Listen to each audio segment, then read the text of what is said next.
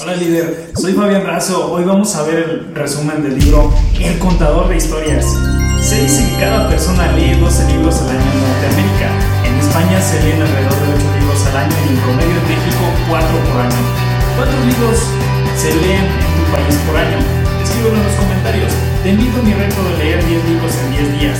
Te estaré compartiendo los resúmenes de los libros que vaya terminando cada día. Puedes descargar el resumen de este y otros libros haciendo clic aquí o en el enlace que viene en el primer comentario de este video. Vamos con el siguiente día, el día 4, el contador de historias. El autor de este libro es el doctor Camilo Cruz. Es escritor, profesor, empresario, conferencista, asesor empresarial. Ha escrito bestsellers como La vaca y La ley de la atracción, además de otras 35 obras más. El mundo empresarial ha descubierto que el storytelling o arte de contar historias es la manera más efectiva de generar una mayor empatía y una conexión emocional entre las personas. Desde la época de las cavernas se contaban historias. Según la doctora Jennifer Ackers, socióloga de Stanford, las historias se recuerdan 22 veces más que las cifras y los datos. Las historias no solo llegan al cerebro, también llegan al corazón. Existen distintos tipos de historias, cada una desde luego con una finalidad. Existen historias para reconocer tu potencial, como aquella historia donde había un joven que estaba un poco triste porque el día anterior había tenido su prueba de iniciación para considerarse ahora un hombre dentro de su tribu. Este joven había estado pasando momentos muy complicados porque tenía miedo acerca de lo que iba a pasar en su prueba, que constaba de ciertas circunstancias que él debía pasar, es decir, obstáculos que él debía pasar, obstáculos físicos. Sin embargo, el joven tenía tanto miedo de lo que le podía guardar. La prueba iba a ser en una montaña y él no había pasado la prueba. Por eso estaba triste, obviamente. Este joven tenía el problema de que había permitido que sus miedos lo dominaran y por eso no pasó la prueba. El líder de la tribu, el chamán, se acercó con este joven y le preguntó por qué estaba tan deprimido. Él le comentó que había permitido que lo dominara el miedo y el líder le dijo que normalmente las personas tenemos dos lobos, los cuales pelean siempre adentro de nosotros y siempre hay un vencedor de los dos lobos. Uno de ellos es el lobo que representa al miedo y el otro es el lobo que representa al valor, al hacer las cosas. El joven le preguntó que por qué en ocasiones el lobo del miedo ganaba y el chamán le dijo que no es que uno de los dos ganara, sino que había circunstancias bajo las cuales uno de los dos se hacía más fuerte, el lobo del miedo o el lobo de la acción, el lobo del valor. El joven le preguntó que de qué dependía el que un lobo ganara en una ocasión o en otra, y el líder, el chamán, le dijo, solamente depende de a qué lobo alimentes más. Es decir, si tú alimentas más al lobo que provoca la tristeza, que provoca los miedos, pues es el que va a ganar. También existen algunas otras historias que son acerca de acciones prontas y decididas. En África, el león debe de correr lo más rápido todos los días para alcanzar su alimento, para alcanzar a la gacela. Y si no, puede morir de hambre. Por su parte, la gacela debe de correr también cuanto, en cuanto amanezca para que pueda sobrevivir y no sea devorada. La única enseñanza que tiene esta historia es que al amanecer más vale que estés corriendo. Respecto a esto vamos a hablar acerca de una historia que se llama la historia de las orugas procesionarias. Se dice que estas orugas tienen la peculiaridad de que cuando van, van siguiendo, van avanzando, es porque van van siguiendo a otra oruga que va adelante. Estas orugas paran hasta que la oruga que va delante de ellas se detiene y significa que ya encontraron un alimento, una fuente para poder alimentarse. Y es ahí cuando las demás que pueden ir atrás paran también, se detienen y alcanzan a la oruga que va adelante. Sin embargo, cierta persona curiosa colocó a las orugas una detrás de otra en un círculo, debido a que de esta manera iban a investigar qué pasaba si las orugas siempre tenían a alguien a quien seguir, es decir, la última oruga iba a seguir a la primera y así una tras otra, ya que estaban en una formación de círculo y todas las orugas siguieron, siguieron avanzando, avanzando, avanzando la misma persona que las colocó en círculo también colocó comida en medio de estas orugas. Sin embargo, ellas nunca se dieron cuenta porque siempre seguían a la que estaba adelante hasta que cayeron, cayeron muertas todas las orugas. Y esto nos puede enseñar muchas cosas. Por ejemplo, que nosotros no podemos seguir ciegamente a alguien, tenemos que pensar cuál es el objetivo de hacerlo, tenemos que tomar ciertas decisiones y muchas veces tienen que ser rápidas. También en este libro existen historias acerca de cómo ayudar a otros, como por ejemplo Tiberio y sus semillas de dátiles, donde este señor llamado Tiberio era una persona ya, ya grande de edad y se encontraba plantando un árbol de dátiles en eso llegó su patrón y le comentó que qué es lo que estaba haciendo, qué estás haciendo ahí, Tiberio, le dijo. Tiberio le dijo, pues plantando un árbol de dátiles para disfrutar de sus frutos en algún momento. Tiberio ya tenía más de 60 años y su patrón le dijo que eso era una tontería, estar plantando un árbol de dátiles porque los dátiles tardaban a veces más de 20 años en poder arrojar sus frutos. Tiberio le comentó que no le parecía una tontería porque él durante a lo largo de su vida, de su trayectoria, había comido muchos dátiles, seguramente de personas que en ese momento ya no estaban vivas y que él quería aportar algo para la persona que siguiera detrás de él y pudiese disfrutar de dátiles, aunque no los haya sembrado. El patrón reflexionó acerca de este pensamiento y le dijo que lo que iba a hacer era darle una compensación, es decir, un monto económico por su gran calidad de ser humano. Tiberio lo aceptó gustoso y le dijo, ya ve patrón, que todavía no planto la semilla de los dátiles, todavía no termino de plantar estos dátiles y ya estoy obteniendo el fruto de este esfuerzo. El patrón se quedó pensando y le dijo, Tiberio, tienes toda la razón y me acabas de enseñar otra lección, así que te voy a dar otra compensación. Y le dijo, y yo creo que ya no hablamos más porque si no, no voy a alcanzar a pagarte tu sabiduría con la fortuna que yo pueda poseer. Existen también historias acerca de la importancia de pensar en grande. Podemos hablar acerca de una persona que iba hacia el monte Olimpo. Esta persona le preguntó a Sócrates, quien se encontraba en el camino, ¿Cómo podía llegar al Monte Olimpo? A lo que Sócrates contestó, muy fácil, que cada paso que des vaya en esa dirección.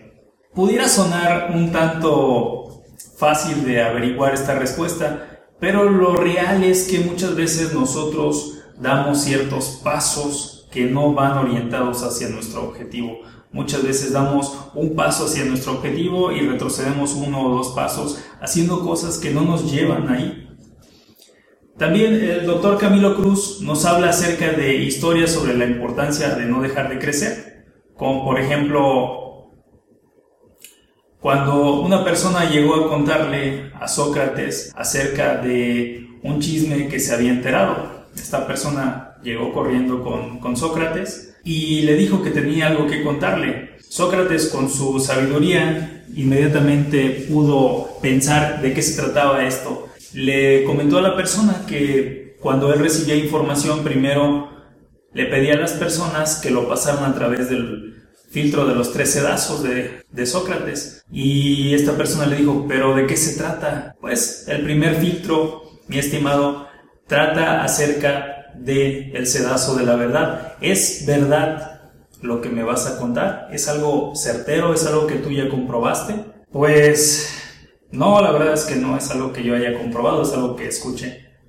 Muy bien, pues entonces no me gustaría escucharlo. Y esta persona le comentó a Sócrates que le parecía muy interesante la forma en la cual él había descartado esta información y le dijo que si acaso esta información fuese verdad, cuál sería el siguiente filtro, el siguiente sedazo que tenía que pasar esta información para llegar a Sócrates. Y Sócrates le comentó, el segundo filtro es la bondad. Hace algo de bien el que tú me cuentes esta información, estimado amigo. Esta persona reflexionó que no, en realidad no hacía ningún bien el que él transmitiera esta información a Sócrates. Y por último le dijo que el último filtro trataba acerca de la utilidad. Es necesario o es útil que tú me cuentes esta información, yo voy a crear algo con ella. Y la persona le dijo que tampoco, y estos son los tres sedazos de Sócrates, la verdad, la bondad y la utilidad. Existen también historias acerca de cómo superar los temores. El doctor Camilo Cruz nos cuenta también una historia acerca de cómo superar los miedos, nos cuenta un par de historias de las cuales te voy a decir una, y nos dice que existía una persona llamada Jacinto, que ya era una persona entrada en años, quien iba con su compañero Abelardo, ellos dos iban de viaje y Jacinto siempre traía una canasta bastante pesada, siempre se le dificultaba inclusive el poderla manipular, el poderla mover. Y Abelardo siempre estaba con la idea de qué sería lo que tendría esa canasta por dentro, porque Jacinto no permitía que nadie viera qué es lo que había dentro de la canasta, sin embargo aparentaba ser muy pesada. A lo que Abelardo intentaba ver la canasta, a veces inclusive en las noches, en una ocasión, dentro de sus viajes de estos dos personajes, Jacinto estuvo a punto de morir y Abelardo le, le dijo que, que tenía que descansar en paz y le preguntó qué era lo que traía la canasta que siempre estaba cargando y estaba tan pesada. Jacinto le dijo, ojalá fuese joven como tú, para no tener tantos miedos limitaciones, porque precisamente eso es lo que siempre llevo cargando en mi canasta, miedos y limitaciones. Y es tanta la carga que he acumulado a través de los años que es tan pesada para mí. Esto le impresionó a Abelardo en cuanto Jacinto falleció. Abelardo corrió hacia la canasta, la destapó y vio que estaba vacía. Como reflexión, puedes entender que los miedos y las limitaciones realmente son inexistentes. Sin embargo, le pesan a la persona que los lleva cargando tanto que pareciera que son una carga real. También el doctor Camilo Cruz en su libro El contador de historias nos invita a reflexionar en historias acerca del precio del éxito, como el silbato de Benjamin Franklin. Benjamin Franklin cuando era niño fue a, tener su fiesta de cumpleaños. Ahí sus amiguitos le regalaron, le regalaron dinero, le regalaron varias monedas, juntó un montón de monedas y Benjamin Franklin siempre quiso un silbato que estaba en la tienda. Así que en cuanto le regalaron sus amigos ese regalo de cumpleaños, corrió a la tienda para comprar ese silbato que tanto quería. El tendero le dio el silbato, le sacó el silbato y en ese momento Benjamin le entregó todas las monedas que tenía consigo, aunque el valor del silbato era menor a todas las monedas que traía consigo Benjamin.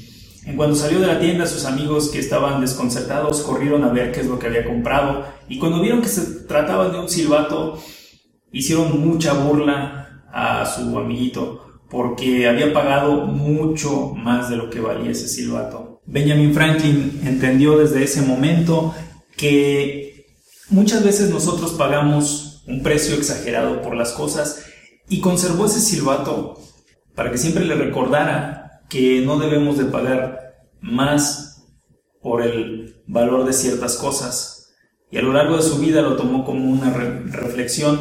Inclusive él decía que, por ejemplo, el pagar tiempo estudiando, aprendiendo, lo que tú te recompensas es con conocimiento, es con superación. Y muchas veces las personas pagamos un precio elevado por lo que por lo que tenemos o por lo que queremos. Como por ejemplo, él también argumentaba que había ciertas personas que buscaban casarse con personajes prominentes, con personajes ricos y pagaban demasiado porque tenían que soportar muchas cosas ya que no querían a la persona o porque tenía ciertas tendencias que eran bastante inadecuadas pero querían estar con una persona pudiente, así que tenían que, tenían que tolerar ciertos vicios de esas personas pudientes. Y él decía que esa persona había pagado demasiado por tener dinero, había pagado su integridad.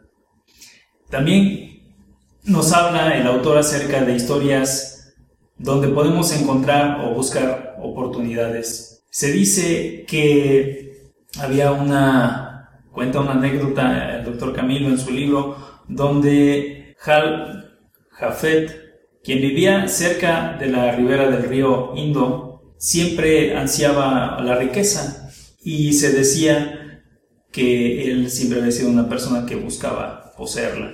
En una ocasión, un buscador de tesoros estaba platicando con Hal Jafet y le contó que habían unas piedras preciosas llamadas diamantes en ciertas cascadas donde el agua caía y traía esas piedras preciosas de arriba de las montañas para dejarlas, posicionarlas en lo que es la parte baja de las cascadas. Escuchando esta historia, Hal Jafet vendió todo lo que tenía, vivía bastante bien, así que vendió muchas cosas, consiguió recursos enormes para poder seguir en su aventura de buscar diamantes. Fue y buscó, duró un par de años, hasta que en su travesía falleció. No encontró los diamantes y encontró la muerte.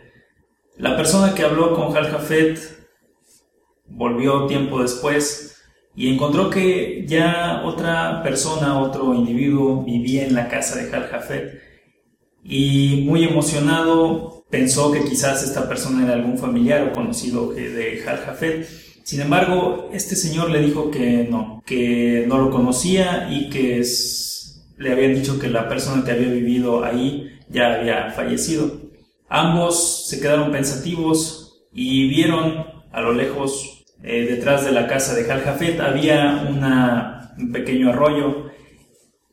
Ambos notaron cómo brillaba algo cerca de donde estaba la cabaña, donde, la casa de donde vivió Jafet, y notaron ese brillo, acudieron los dos y vieron que era un diamante, que debido al sol estaba emitiendo ese brillo. Les pareció muy peculiar y al hacer una búsqueda obsesiva siguiendo el arroyo encontraron que detrás de la casa de Jal Jafet había una mina de diamantes. La mina de diamantes de Golonda, una de las mayores a nivel mundial. Y si Jafet no hubiese ido en búsqueda de riquezas fuera de su casa, habría visto que la mayor riqueza que pudo haber encontrado se encontraba dentro de su hogar. También existen historias acerca de la importancia de creer en ti mismo, como el perro que se encontraba recostado a un lado de su, de su amo. Una persona llegó a tocar la puerta, el dueño del perro abrió la puerta y cuando estaban platicando, estaban interactuando, el visitante le comentó, oiga, ¿por qué su perro se queja tanto? De repente está tranquilo y de repente ladra. De repente está tranquilo y vuelve a ladrar. Y le dijo, no le haga caso, lo que pasa es que es un perro muy quejumbroso. Lo que, lo que ocurre es que ahí donde está acostado el perro hay un pequeño clavo y es lo que hace que el perro cada cierto tiempo, cuando se acomoda, le pique el clavo y ladra, pero no lo va a morder. Oiga, le dice el invitado, pero si el perro está tan incómodo por ese clavo, ¿por qué no se cambia de lugar? Pues muy fácil porque lo molesta tanto como para quejarse, pero no lo suficiente para quitarse de ahí para moverse. Esta historia creo que está bastante peculiar porque nos enseña que muchas veces nos quejamos tanto de las cosas que sería más sencillo movernos, que sería más sencillo hacer algo al respecto. Recordemos que el objetivo de cualquier historia es conectar con tu interlocutor de forma auténtica. El objetivo es lograr un vínculo emocional. Para eso la historia debe de ser sencilla. ¿Para qué sirve esto de contar historias? chamanes, sabios, sacerdotes, consejeros, contaban historias en la antigüedad. Ahora lo hacen conferencistas, escritores, youtubers. ¿Y por qué contar historias?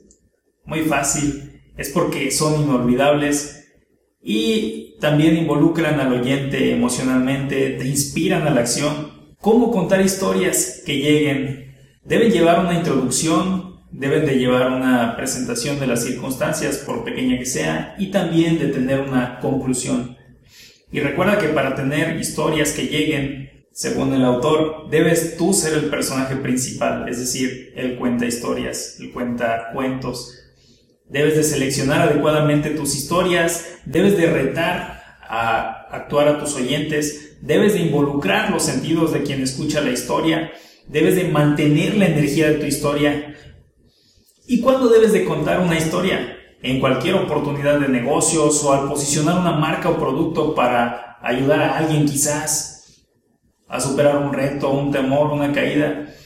Recuerda que Steve Jobs dijo, sin duda los contadores de historias son las personas más poderosas del planeta. Son ellos quienes establecen la visión, los valores y la dirección que guiarán a las generaciones por venir. Comenta, estimado líder, ¿Usará las historias para mejorar tu emprendimiento o tu negocio o para hacer la sensación en las fiestas? Escríbelo en los comentarios.